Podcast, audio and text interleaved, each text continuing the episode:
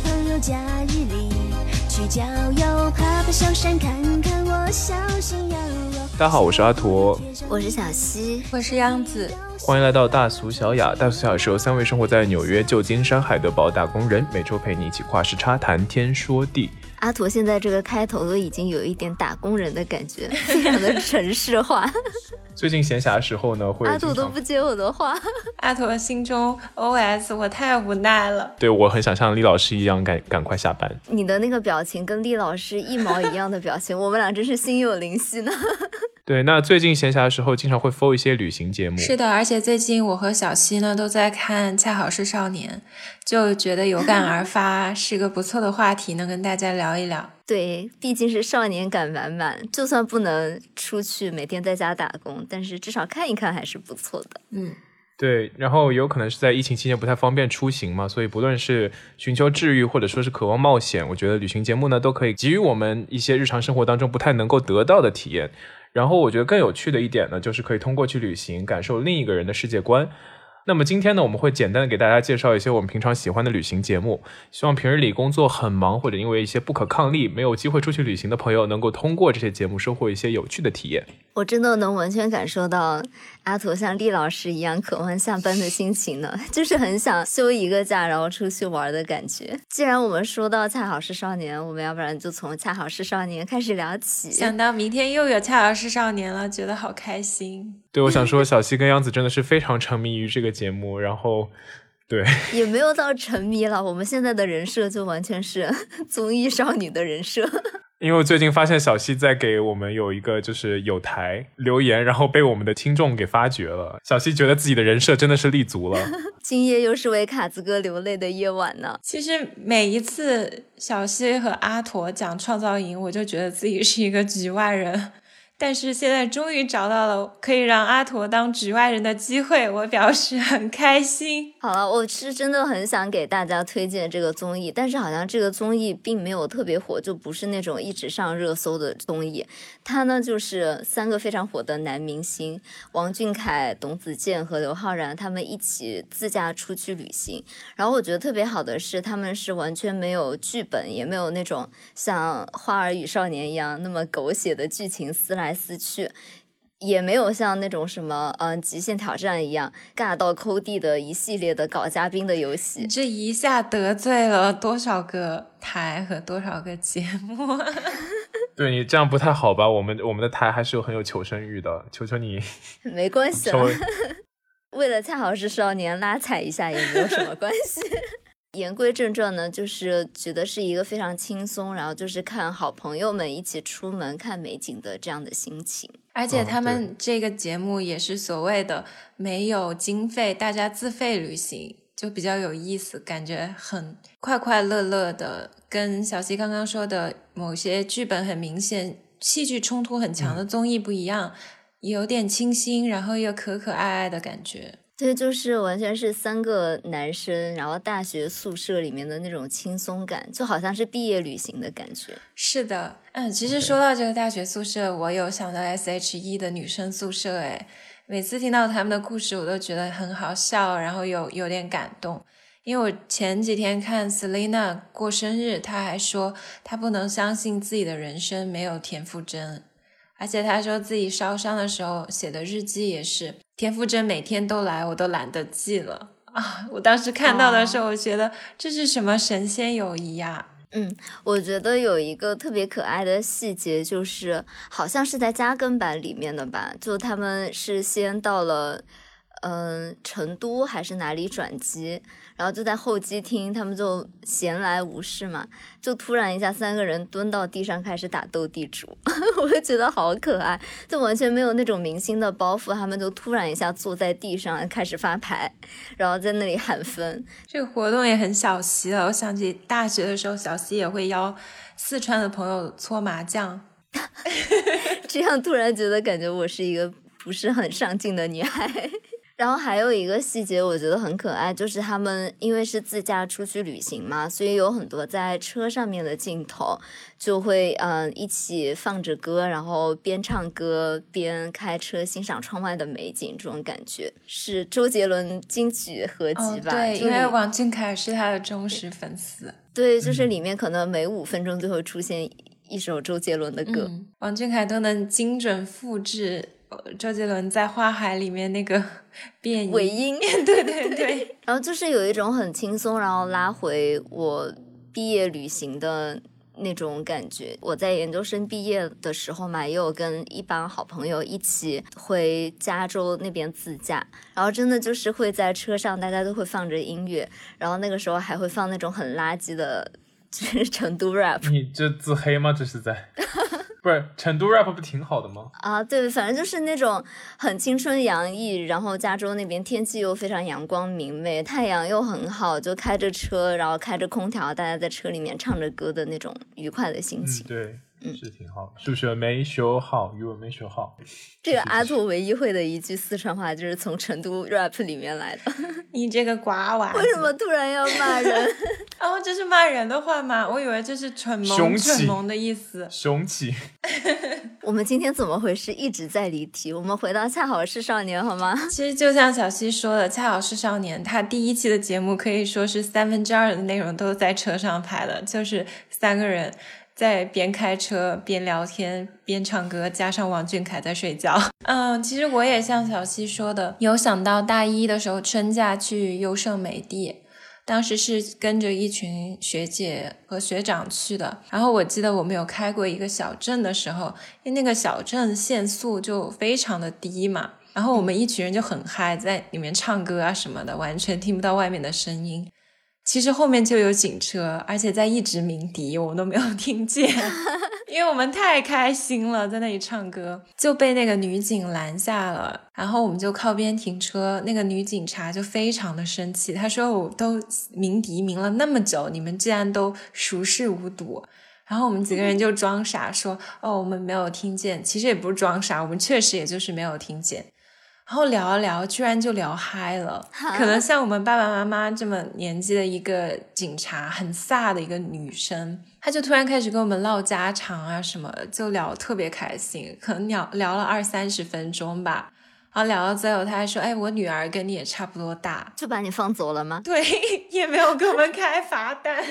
这也太好了吧！我其实觉得美国的交通好像就有点这样，比较随意吧，因为他都是没有电子警察的嘛，都是靠人工抓。对，然后那个警察他抓你，其实就完全看他的心情。然后当时我们还一起在野外看星星，就是那种山野之间，自然环境很好，又没有城市的灯光污染，就星星特别的明亮，很嗯美对好。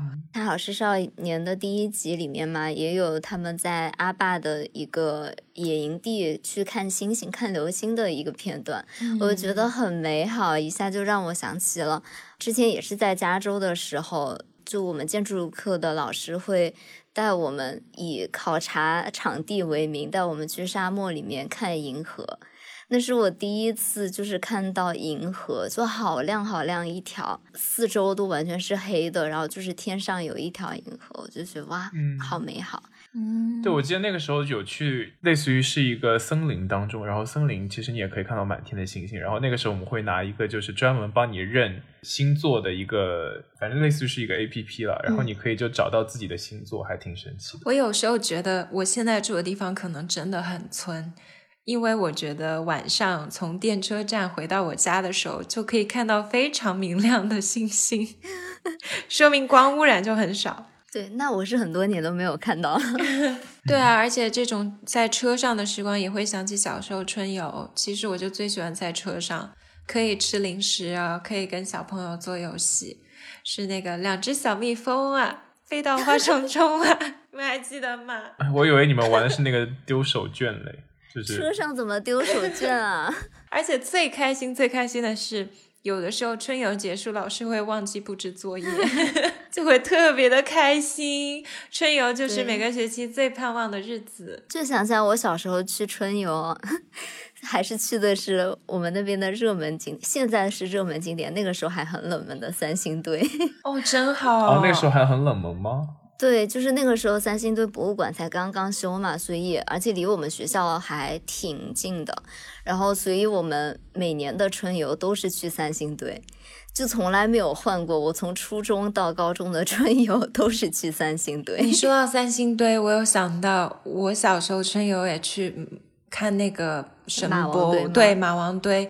你知道马王堆的辛追奶奶是湿尸，她不是干尸，嗯，所以它是像人一样吗？不像人了，但是它比干尸要接近人一点。有一个单独的厅，小朋友可以去看。就小朋友看了不会有心理阴影。我真的是我的童年阴影。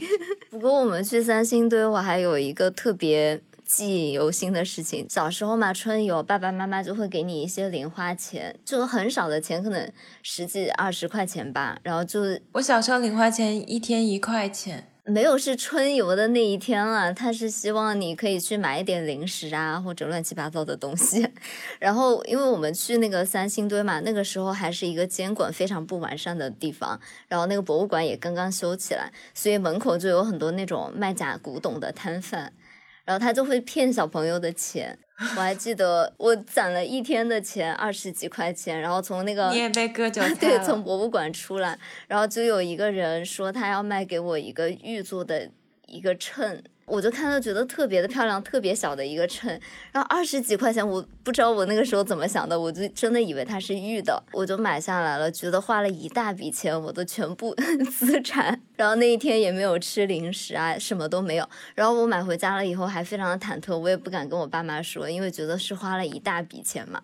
前几年回家的时候，在家里面还看到那一把玉的秤，应该就是塑料的吧。还给你留着啊？那个时候，那个人还跟我说是古董。嗯，那还有一点我特别喜欢这个综艺的呢，是因为我觉得，呃，像王俊凯啊、刘昊然啊，感觉还是大明星，还挺有偶像包袱的嘛。但是他们在这个综艺里面，真的就是完全没有偶像包袱，就像是，你确定？就是还好啦，就是天真无邪的大男孩。王俊凯可是洗脸用了五杯水耶。哎，我觉得真的是可能就跟好朋友在一起的时候，就偶像包袱什么的都不是很重要。因为王俊凯在泡温泉的时候还学了腾格尔的画风唱丑八怪，我真的有被惊讶到。他们三个还挺放松的，感觉是舒服的状态。就没有端着。丑八怪呀呀，爱这暧昧的时代，我的爱爱呀，出没在。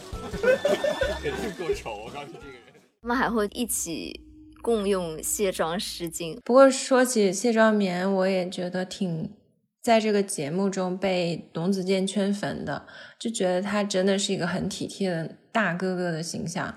首先，他们自驾，董子健很会开车嘛，他就是很任劳任怨的担当司机的角色。虽然刘昊然中间有稍微换个手，但是 大家都 有点尖叫，可能董子健开的比较稳。然后中间还有一幕就是他们在一个餐厅一啊，样就是露的地方，营的那种餐厅。就天气很冷，但是没有筷子，他们煮了水饺没法吃。三个人就说谁锤子剪刀布输的那个人呢，就出去拿筷子。嗯然后这个时候，董子健就说：“哎呀，我这个人运气最差了，反正输的也是我，那就我去拿。啊，这情商好高。对，就是觉得他明明是他做事，但是他为了让大家觉得比较舒服，还很会说话。就很冷，他跑过去来回花了二十多分钟才拿到那个 筷子。我真的觉得在这个节目里面，我对董子健有一点路转粉，就感觉他非常细心的照顾大家，不愧是有了娃的男孩。对，中间有个细节，就是在那个车上的时候，因为王俊凯坐后排，他就总是睡觉嘛。然后董子健还开玩笑说：“哎呀，现在啊、小凯在睡觉，晚上又得闹我们了。”然后我当时记得那个弹幕全是说：“看来这是带娃的经验很足。而且中间他开车到了中转站，在那种很简陋的餐馆吃饭，其实已经很累了。像刘昊然和王俊凯就会待在 餐厅休息，董子健还会很有热情说：“哎，要不去周边转转吧？”他就会跑出去逛逛周边的小摊儿、小店啊，这样子了解了解当地的生活。其实我就对这样的人还挺有好感的，感觉他一方面非常的沉稳，但是另一方面又对生活非常抱有好奇心。为董子健点赞。这个综艺让我感受非常深的一点呢，就是因为他们去的第一站就是川西县嘛，就是我的老家，感觉我要唱了出来。川西县是对所有的成都人都是一种童年回忆吧，因为。我们那边的人啊，只要稍微有长一点的假期，都会自驾去阿坝啊、稻城亚丁啊，这样开一个大环线，然后回成都，就充满了小时候和爸爸妈妈一起开车出去旅行的美好的回忆。我也是有这种类似的回忆。小时候最开心的就是每个五一、十一长假，那个时候还是有两个长假的，哦跟现在不一样，暴露年龄了，就可以外出写生，就会去湖南周边的一些古村镇画那些老建筑。我记得刚开始的时候，我就会坐那种美术班的大巴。我每次去的路上都不敢跟小朋友玩，我就一个人待在那不敢说话，因为我我相信一定要心静，我才能画好画。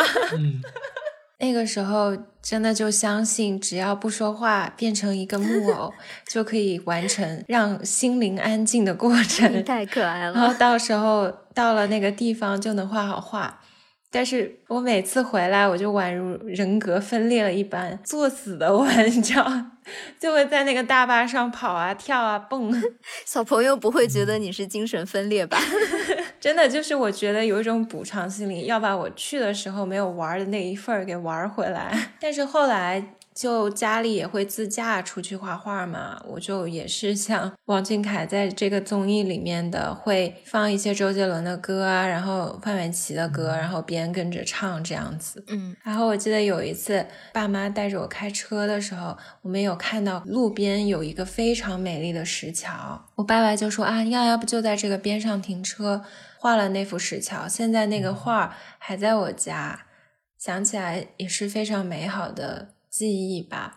其实现在回想，我觉得自己童年时候真的生活好丰富啊，就又学舞蹈啊，学画画，还可以有那么多课业，完成 好多事情小。天才。没有，就是感觉小时候时间特别多，用不完。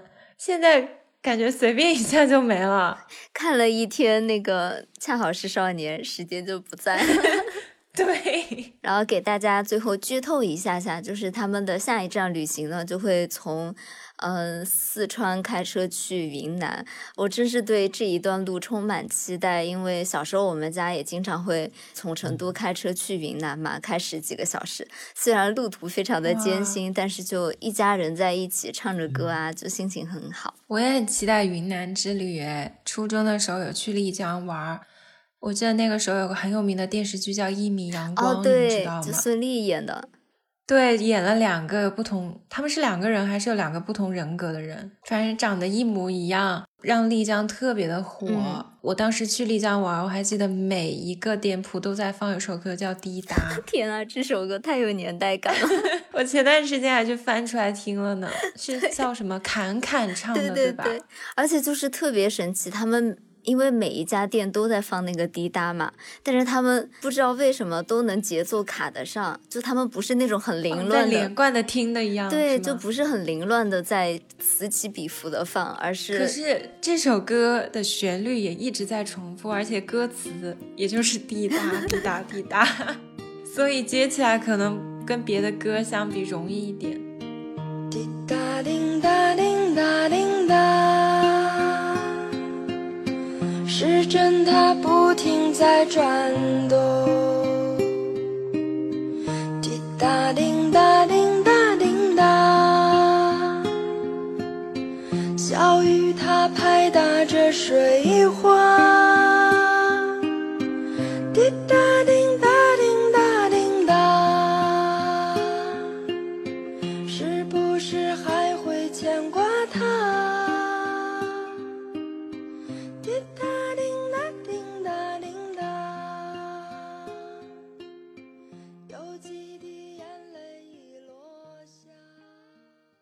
然后说完了《恰好是少年》呢，就还想给大家推荐一个同样的也是好朋友们一起出去玩的系列，我相信也是。恰好是少年这个借鉴灵感的地方啊，那就是《花样青春》系列，韩国综艺大佬罗 PD 永远的神，然后他出的一个系列，啊、制造了太多爆款了。这一个系列呢有非常多篇，比如说从最早的是二零一四年就有的老挝篇，然后二零一六年的冰岛篇，那个冰岛篇里面有曹正奭，不得不说曹正奭真的是我的男神般的存在。你的男神太多了，What about 殷志源怎么办？他 们不能被互相知道。好一句，他们不能互相知道。哎，这个人不是演那个的吗？那个什么机智的医生还是什么的，是吧？对他就是真的搞笑起来非常的放浪形骸，毫无偶像包袱。他又有百分之二十的那种温柔靠谱、非常会照顾人的感觉，然后时不时的间歇呢，还有百分之二十的爱豆帅气，就他突然一下有可能会。正经一秒钟，然后就突然帅到你。但是我最想向大家推荐的呢，是二零一六年的非洲片里面的四个主演，就是一九八八剧组的四个男孩：狗焕、正风、阿泽和善宇。突然被绑架去非洲，所以他就是一个一九八八粉丝的福利耶。啊，对，有一点就像是衍生片的感觉，因为他们的那个时间点非常的好。罗 PD 绑架他们的那个时间点呢，是他们一九八八刚刚杀青，然后在普吉岛，他们在进行一个全剧组的杀青宴。这些演员们呢，那个时候也不知道自己会大火，就是刚刚演完剧嘛，然后就还是那种。有一点素人的感觉，他们也刚刚从戏里面下来，大家感情非常的好，都还像是那种双门洞的好朋友这样的感觉。这个时候，老罗呢就突然出现，告诉他们一个惊喜，就说他们好像要有一个新通告了。然后男孩子们都特别特别的开心。然后下一秒，老罗就告诉他们说，就是现在立即出发，你们就马上要坐上去非洲的。飞机，这四个人都吓呆了，中间的善宇还哭了。为什么？惊讶吧，因为是特别火的艺人才能上的综艺嘛，他们就觉得自己哦，所以就是哭是因为感动是吗？就像罗 PD 很有眼光哎，知道一九八八会爆。对，我们在这里 Q 一个老生常谈的话题啊，样子，你最喜欢哪一个双门洞男孩？你是狗换党 还是阿泽党？哎，这个我们好像有听众米娅也问过我们。对，但是讲实话，打动我的更多的是整个剧的氛围感。我对其中的任何一个男生都不是特别有感。鉴于你们对我这么多年的了解，你们应该也知道啊。你好像不是喜欢少年感这一挂的哈。嗯，可以这么说。就像恰好是少年这个综艺一样，我看这个综艺也不是因为我喜欢中间的这任何一个男生，而是我喜欢他们三个在一起的那种。互动和那种磁场，嗯，这也是《花样青春非洲篇》这个综艺让我最感动的地方吧。他们其实都算是大器晚成的演员了，就比如说里面郑峰的饰演者和狗焕的饰演者，他们其实已经都三十一岁了，才拿到人生中的第一个剧本，就是真正的角色这样。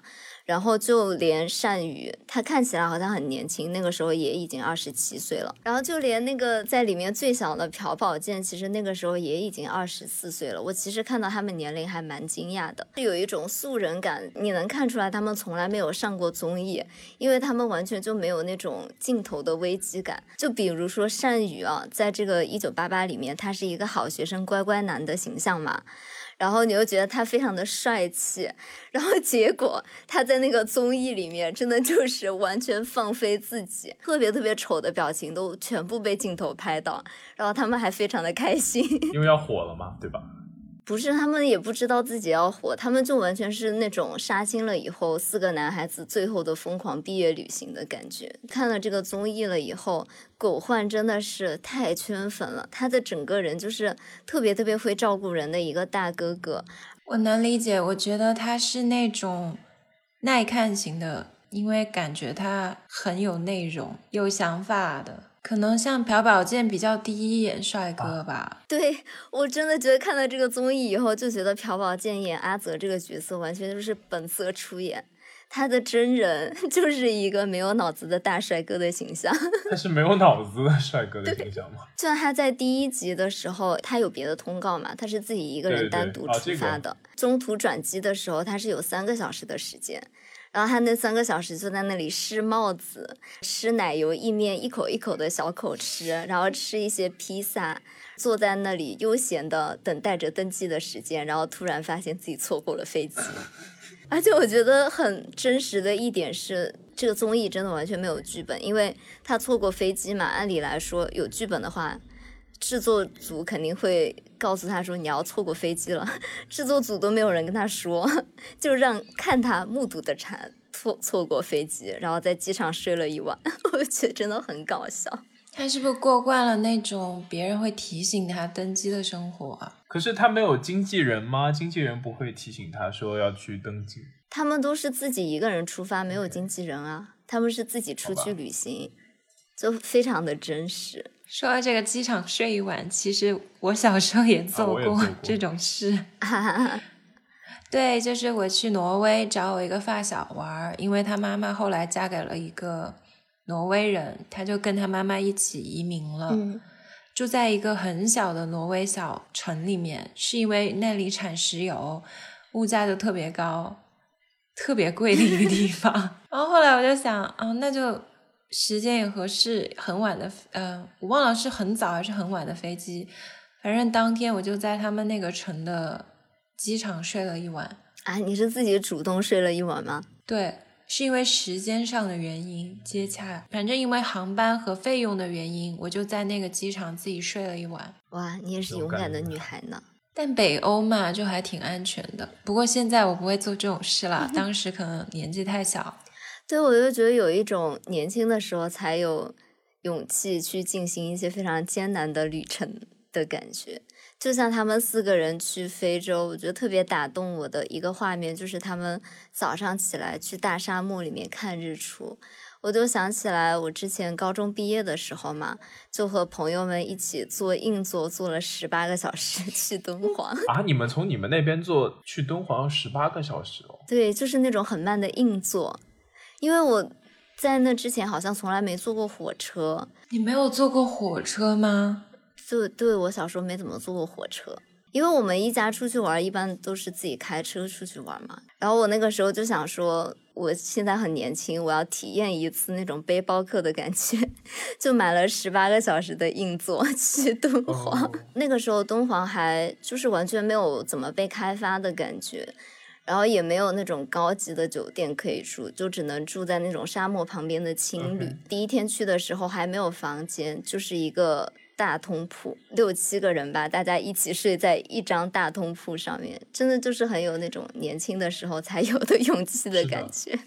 真的，我想起我大学在欧洲交换的时候，跟一群美国同学出去玩嘛，因为美国人他们其实还挺节约的，出去玩他们就说住青旅。我现在回想，我真的不敢了。我记得我们在法兰住的那个青旅啊，垃圾桶里面还有带血的针头。我后来才知道，那个旅馆它是在法兰的烛火边上，那一个地方那栋楼就是专门给瘾君子发药的地方。啊就你在街边也可以看到那些瘾君子给自己扎针啊什么的。啊我现在想，真的特别危险，我不会再做这种事了。为了省钱，对，小时候真的是有一种不知者无惧的那种感觉，对。但是现在想起来还是非常美好的回忆啦。我记得我们也有在爬的非常累，爬到那个沙漠的沙山上面去看日落，然后突然一下太阳就掉下来，掉到了那个山背后，大家就一起坐在那个沙山的脊梁上，然后吹着风，就觉得是很美好的回忆了。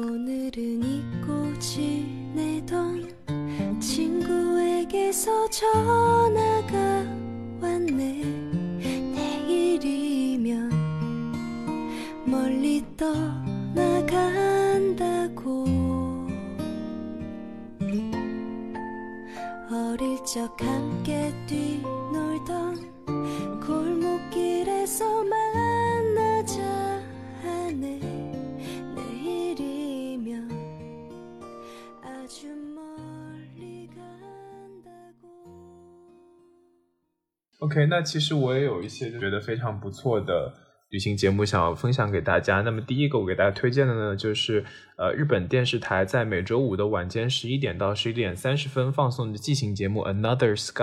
它每次会招待一个嘉宾嘛，然后通过发掘这个嘉宾颇有趣味的人生、海外的第二个故乡或者说是憧憬向往的地方为主题来讲述旅行故事。大多数的时候呢，都会非常诚实的把旅行当中的体验、见闻、感想给记录下来。我印象当中非常深的呢，有呃米仓凉子和她的 Another Sky 西班牙。哦，米仓凉子真的好美啊！我其实觉得日本这种走模特路线的大女主非常的少，大部分都是那种卡哇伊风格，所以她真的很吸引我。因为她，我还把 Doctor X 都看完了对，我也把那个觉得她是一个走路带风的女对，人就。是我非常喜欢她的原因，也是因为把那个 Doctor X 的系列看完，因为这是一部爽剧嘛，所以每次都非常期待她说。我但是失败しないので，非常酷的说，我是不会失败的。对，对，因为他非常特别嘛，就是他呃有自己的演艺工作，然后每次重要的工作结束的时候，就会想要去旅行。然后巴塞罗那的话，是他非常中意的一个城市，哇，也是我哦中意的真的吗城市呢。也是我中意的城市。对，就会觉得说在不同的就是一个完全不认识的国家走路非常好玩儿。巴塞罗那它会有那种非常 窄窄的街道，就建筑物跟建筑物中间那种窄窄街道，然后在那个街道当中走来走去的话，就会觉得非常有趣。对，然后米仓凉子呢，她其实也是这边 Q 一下我们上上期节目百老汇音乐剧《Chicago》当中呢，她担任了就是首位的亚洲裔主演。她真的太合适了。对对对，然后呢，就是我们顺着他在这个西班牙的旅行的过程当中，我们会简单的讲一些非常有趣的景点。那么第一个的话，就是一个永远都没有被完成的建筑物，我想小西对这个也很很熟悉啊，就是我们的圣家堂。啊，这真的是永远的神。我倒是没有很喜欢圣圣家堂哎，虽然我觉得高，我很崇拜高迪。我会觉得圣家堂，就比起高迪别的住宅项目，好像没有那么惊艳，也有可能是因为它一直没有完工的原因，或者有可能因为我是先看的他的别的米拉之家啊什么的，然后再去看的圣家堂。我也比较喜欢他别的米拉之家这些，可能我喜欢色彩，这是个很重要的原因。哦，圣家堂很色彩斑斓，我但是我觉得它不够有那种，奇幻的感觉。对对嗯对，就是我喜欢像马蒂斯啊这样的这种类型的色彩的感觉。哎，所以你去的时候，它大概是一个什么状况我去的时候，它就是修好了一个大厅。？OK，嗯，它的那个大厅是可以开放，你可以进去拍它那个很多柱子像向日葵一样的一个我跟小溪去的时间差不多。对，OK，但是外面还是没有完工，是吗？外面到现在都没有完工啊。它那个最高的塔，之前是说好像二零二一年会完工，但是因为新冠，我估计嗯，肯定有耽搁了。对，但是我还是觉得让人很震撼，然后我觉得是人类文明的很璀璨的遗珠。嗯，只是说个人的审美上不是太在我喜欢的那个范畴，嗯，但我还是很崇敬这个作品，我觉得它很伟大，很伟大。我是觉得它是一个超脱它那个时间的一个非常，而且没有任何框架，没有任何基础，就是天马行空的，对，嗯，对，然后还有呢，就是在巴塞罗那会有非常多的叫 tabulao 的那种小的类似于酒吧、餐厅一样的地方，你可以边享用晚餐，然后呃吃着轻食，然后看着那些就是弗朗明哥舞蹈。小西是不是也有去过就是类似的地方？有，就因为我是跟着学校项目去的嘛，所以我们老师就有带我们去边吃饭边看这种弗朗明哥的舞蹈，我觉得还挺震撼的，因为我之前没有这么近距离的看过他们跳，然后你这么近距离的时候，他们踏那个木地板的声音真的非常响，非常的震撼，然后非常有气势，就是每一个动作都很硬朗、很飒气的感觉。嗯，对。然后呢，呃，我们的梁子姐姐呢，她也是一个非常喜欢不断去挑战自己的女演员，所以她呃，因为非常喜欢西班牙文化，然后也非常想要去学习这种。然后她学习的探戈呢，是一种非常特别的探戈，叫阿阿根廷探戈，是在西班牙的伊比利岛诞生，但是在阿根廷得到发展。这种舞蹈很特别呢，它要先跟舞伴一起决定舞步，即使是初次见面的话，也可以就是两个人即兴跳舞。然后梁子姐姐也是一个一旦喜欢就彻底去追求的女孩子嘛，所以她就非常的能够去钻研，然后把这个东西就是练练习到一个极致。那么除了讲的这些东西之外呢，西班牙还有很多非常有趣的美美食。首先是这个 pinchos，就是最开始的一些小菜，大概可以像手指可以拿下那种小的食物。嗯，tapas，我超爱西班牙的 sangrita，我简直到任何一个地方都要点。我也是，就西班牙的吃的太好吃了。是的，海鲜饭，哎呦绝味！西班牙的那个番茄真的是，就是西班牙的番茄，可能是因为西班牙日照时间很长，它的番茄就很红很香，就像我们新疆的那种番茄一样。就是那种你能感受到经过强烈的日照，然后特别香甜的番茄的味道，就跟美国的番茄比起来，就完全不是一个档次的番茄。然后他们就会有把番茄放在小面包上吃的那种小菜，美国的番茄说我遭受了歧视，所以你就算在美国吃同样的菜，你就会感觉到那个，因为番茄品质不一样，所以那道菜就完全是不一样的感觉。嗯，他们那边还有就是专门用番茄一起烤出来的面包，番茄面包，不知道你有没有吃过？啊，对啊，就是那个小菜嘛。据说还挺好吃的。嗯，我觉得西班牙还有一点很绝，就是夏天的时候你去度假，它并不是太热。对，比如说去意大利这种地方啊，夏天就能把你哎，烤干的那种。但西班牙还挺凉快的呢。哦，是是他们的气候不太一样吗？因为他们有海风。啊，对，就巴塞罗那旁边是海，就虽然有很大的太阳，但是你不会汗涔涔的感觉。对 OK，感觉这样说来跟旧金山还挺像的。啊，有一点像那种什么木炭火炉烤肉，你有吃过吗？我忘了。那你就说说看，还有什么就是你觉得好吃的东西吗？在西班牙？有一个特别绝的东西，跟我们国内的小吃摊儿上卖的那种烤土豆比较像的，它叫 patatas bravas，就是切成小块小块的土豆，然后把煎的有点脆脆的，蘸蛋黄酱，蛋黄酱，对，香香的感觉，特别特别的好吃。还有西班牙的烤火腿啊，哦，对，火腿特好吃，还很有仪式感。它切的过程，嗯，包括你配红酒，就整个感觉特别赞。我真的很喜欢西班牙，算是我觉得夏天度假的首选。对，而且就是因为西班牙的菜都是小碟小碟的嘛，他们叫 tapas，所以你就觉得可以点很多种不同种类的菜，就是什么都可以尝一点，而且就是你随时都可以吃。比如说下午三四点就可以点个三四碟吃一次，因为他们吃晚饭比较晚嘛，都是八九点、九十点才吃晚饭，然后你又可以点好多种不一样的菜吃，就总是有一种非常肆意享受生活的感觉吧，我觉得巴塞罗那是一个和成都很像的城市。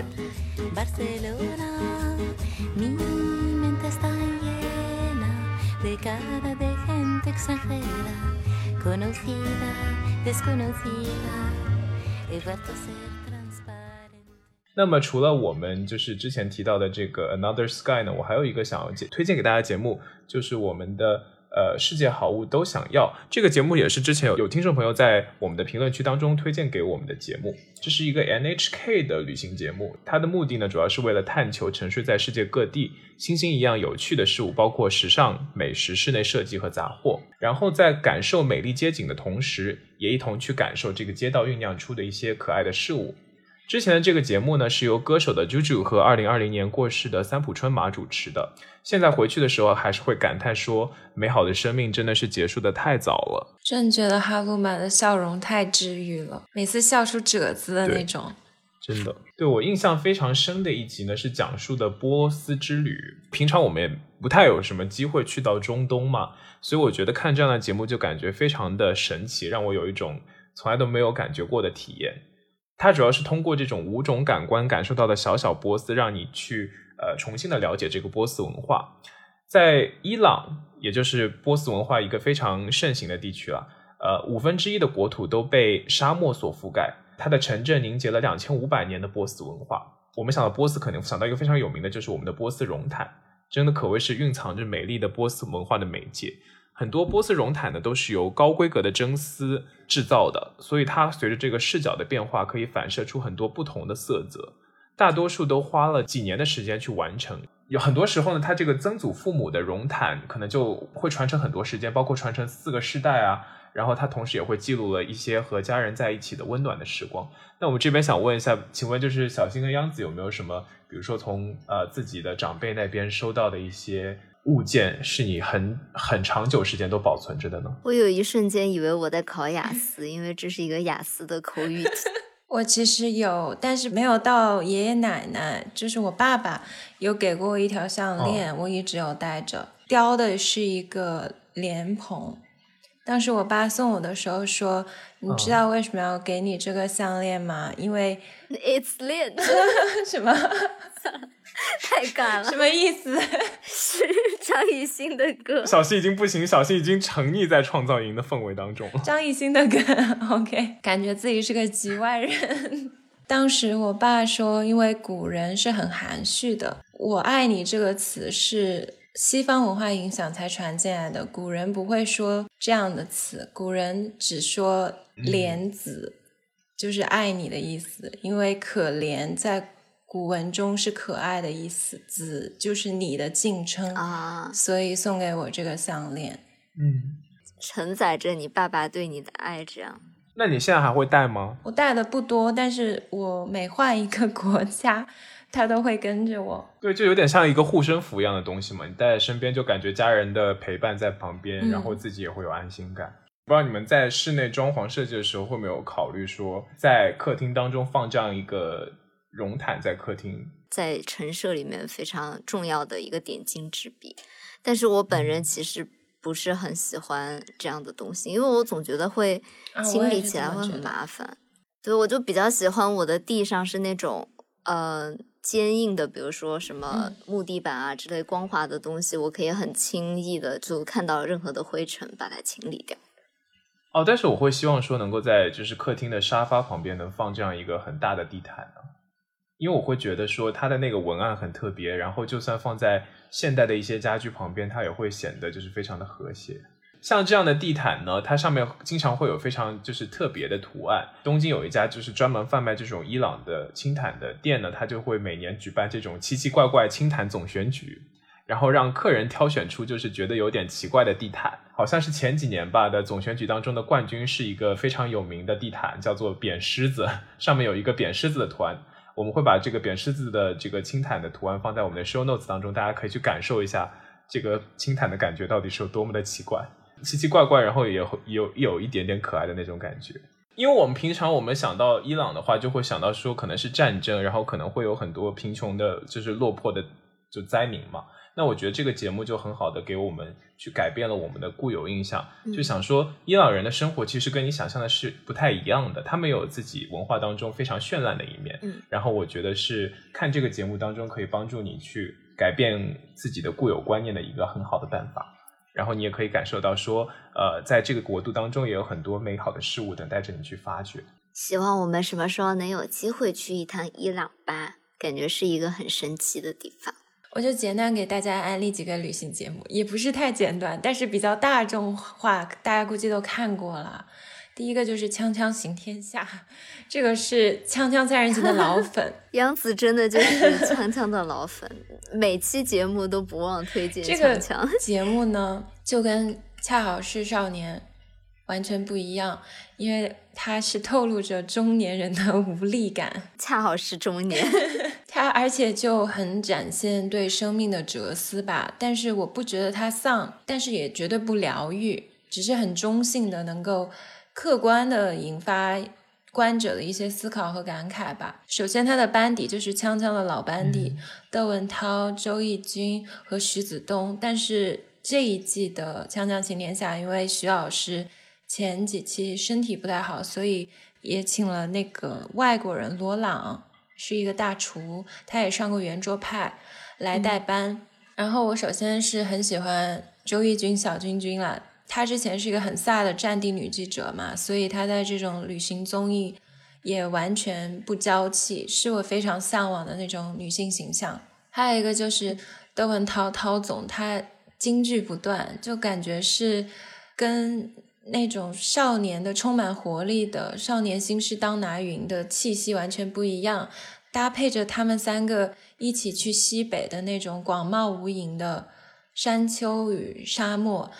能够让你感慨人类的渺小和人生的短暂。我其中几个比较戳到我的点，第一个是他们三个有去一个叫冷湖的地方，是当年上个世纪中期的全国四大油田之一。但是像这种城市，它就功能型城市嘛，一旦那个资源枯竭之后，就会变成一个很荒凉的地方。所以他们再去冷湖的时候，常住人口已经不超过几百人了。然后他们就探访当时的一个工业遗址的废墟，捡到了一个工人遗留的记事本，里面就是一些流水账，比如说什么星期天校正七零八压力表二十四块，检查二三一压力计动力仪等等等等这些琐碎的细节。但当时窦文涛看到这个记事本的时候，就。眼泛泪光，他就想起自己的爸爸，因为他也是出生在一个工人家庭嘛。他的爸爸当年也是这样写日记的，他就觉得自己的父亲非常的，嗯，这种鸡毛蒜皮的事情有什么好记述的？当他看到这个记录本，他就能够想起这种老国企的员工和上一代人可能就是有这样的习惯吧。其实我也有想，我们之前有讲。那个身在异乡的那一期，阿驼也有讲到自己的外公嘛，我也想到自己的爷爷。其实我爷爷年轻的时候也是那种能去大西北抓逃犯的人，但是我后来觉得在平凡的家庭生活中，他也只是一个慈眉善目的长者，你不会把他跟他年轻时候的很多事情联系在一起。但是就像。这写日记的工人一样，正是这种点滴的生活痕迹，其实就构建起了一个人完整的一生。所以当时看到这个片段的时候，还挺感慨的。另外一个细节就是，他们邀请天文学家邓理才来的那一期，这位天文学家呢，就驱车带窦文涛和周轶君去塞什腾山天文台。址去观星，在一个海拔四千二百米的山脊上有一个天文台。观星之后就生着篝火聊天。我看到那一段的时候，我就想起小的时候，其实我也是一个天文爱好者。小哥白尼，小哥白尼不是。这是一个天文爱好者都会订，小朋友们都会订的杂志啊。我小时候真的好喜欢天文啊，不单是那种科学性质的，还会去买那种中国古代观星的书呢，什么观紫微星啊什么。你果然从小就是一个玄学家。没有，他小时候真的很喜欢这些了。其实现在我有时候心情不好，我也很喜欢听那首 David Bowie 的《Space Oddity》，就是马斯克当时 SpaceX 把特斯拉发送到太空的时候，他也是在那个特斯拉的仪表盘上，首先刻着一个 “Don't panic”，不要慌张，另外一块电路板上写的 “Made on Earth by Humans”，而且可以在太空中漂浮十亿年，哎，哇！好浪漫哦，马斯克他有时候说话真的是让我还挺感动的。去年特斯拉不是又发送了一次嘛？他的 Twitter 写的一句话，他就说 “Open your eyes, look up to the skies”。因为去年一年是那么波折、那么充满磨难的一年，现实生活中有那样多的糟心事，但是他可以写出这样的句子：“打开你的双眼，望向天空吧。”我真的觉得天文是终极的浪漫。很多时候，只要看到更长远和广大的格局，眼前的很多困顿、很多难过的地方也会缓解很多吧。是的。但是其实想一想，旅行的意义就是让你去看一个更广的世界，就能把你从生活的琐事当中解脱出来，好像看到了更大的世界，眼前的这些烦恼就不复存在了。然后最后，我想引述一段豆瓣网友的评述，来评价一下这个还未完结的综艺。他说，在废弃的油田里捕捉时间的记忆，在戈壁的篝火旁听星云娓娓道来，宇宙的大尺度结构仿佛一张大网，用分形结构联系着人与自然。恒星有生老病死，人亦有旦夕祸福。虽有不同的境遇，但看到文涛谈起童年回忆时的眉飞色舞，看到教授谈起相信科学时的斩钉截铁，不自觉会心有戚戚焉。人类在这一刻成为一个整体，虽然渺小却伟大。This is ground control to Major Tom.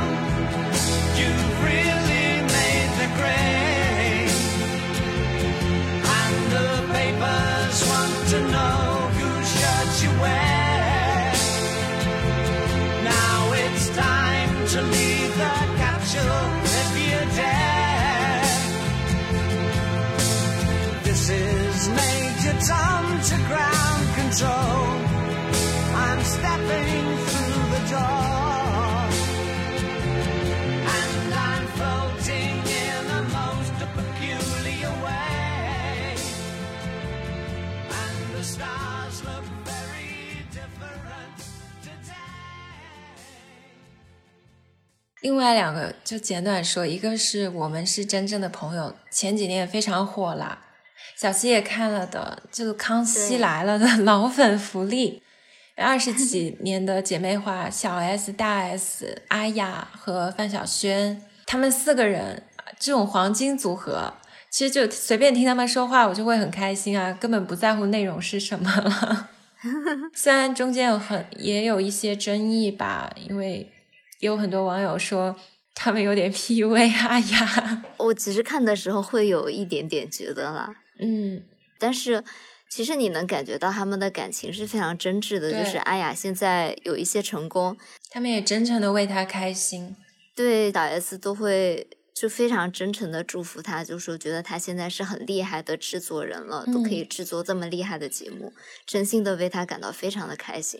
我就会觉得他们的友谊是真的啦，就是开玩笑归开玩笑，友谊还是很好磕。对，对啊，就是只有是真的朋友的情况下，你看到朋友成功，嗯才会就是真心的送上祝福。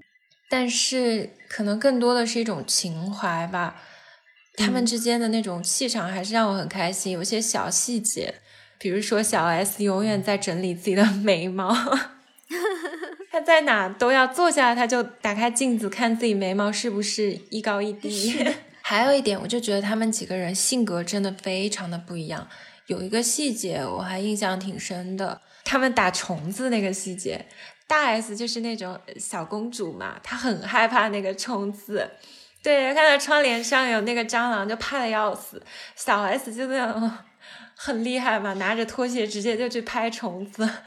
我想，这不是我的日常吗？因为我住在村里，我家虫子特别多。但说到另一个人，就是范晓萱，她就很反映她性格。她说她会因为自己的恐惧而去杀掉虫子，而觉得自己很自我的妈呀私。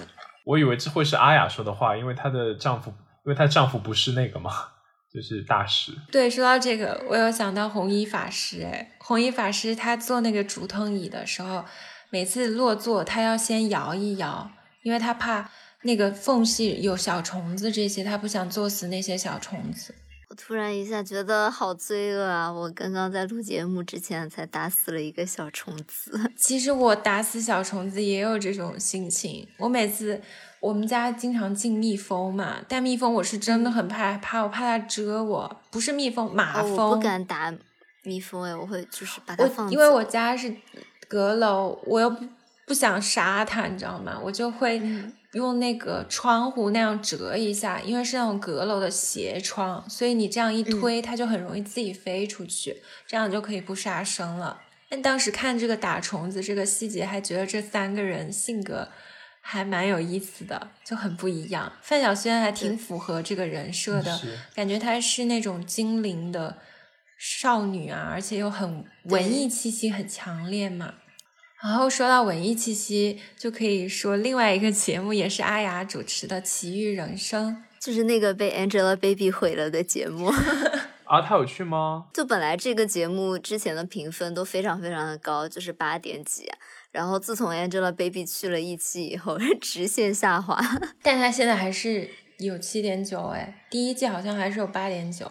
然后我哦其实没有看完，我只看了春夏刘雯和小 S 的那三期，尤其是春夏那一期，我觉得只要看过那一期的都会爱上她哎，她就是一个小鹿一样的女孩，脆弱敏感，但是又很纯粹率真的感觉。我觉得他的眼睛里真的有星星，就是一张充满故事的脸。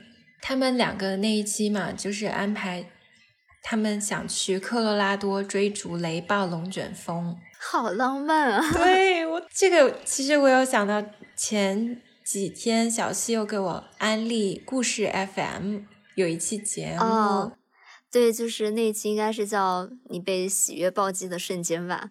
我听了以后真的好开心那心。个 开头超级戳我的，就是有说一个学弟学姐谈恋爱，是那个学姐问学弟说：“你觉得星星是什么味道呢我真的一辈子都想不出这样的浪漫的话？”。然后他们的回应更浪漫，他说：“我猜应该是海盐芝士味吧。”然后他学弟还说应该咬起来是脆脆的感觉吧。我想，天呐，啊，我真的可能是我觉得我这个年纪听这种话的话，我真的有点受不了。因为故事 FM 它是亲历者自己讲述嘛，所以是他们自己的声音在讲自己的故事。嗯，哦，真的吗？学弟和学姐都参与了录制，一来一回的那种双向叙事。对你就会觉得他们两个的说出这样的话非常的合理，而且非常的甜。而且，人间最美好的事情是什么？就是双向暗恋啊。对啊，而且还有一个能接上你这样怪异的话的人啊。嗯，我当时看《奇遇人生》，我就觉得春夏是一个很可爱的怪怪的女孩。那一集里面，他们一起在街头听合奏曲，然后因为没有追到近在咫尺的风而流泪。在追风的过程中，那样广袤的草地间讨论爱情和婚姻，以及当时他们的向导 Martin 送给还只有十九岁的春夏粉色的石头，告诉他不要因为追风失败而难过，鼓励他做自己的主人。这个综艺真是太美好了，不愧分数嗯那么高。那我觉得很多时候我们在平常的日常生活当中嘛，都是家公司两点一线，甚至现在家和公司变成了一个都地方，变成一点了，就是在一点的范围内活动。而且在可见的未来，我都觉得这种生活状况不会改变，因为德国要封锁到六月底了。对，很多时候就会想说，这样的生活会不会有点太局限了？那旅行节目的话呢，就给我们提供了一个非常好的契机，去看一看，呃，世界上的另一个角落里，人们是怎么样生活的，从我们自己生长的固有环境当中跳出来，然后去看看就是这个世界另外的景象。我觉得很多时候都会给我们一些新的启示和发现吧。也欢迎听众朋友们留言告诉我们你们最喜欢的旅行综艺，还有你们去过觉得非常浪漫、好玩、有趣的地方。希望我们在疫情过后也有机会能去一去看一看。是的，是的，那么今天节目就到这里了，我是阿驼，我是小溪，我是杨子，我们是大苏小雅，下周再和大家见面了，拜拜拜。拜拜拜。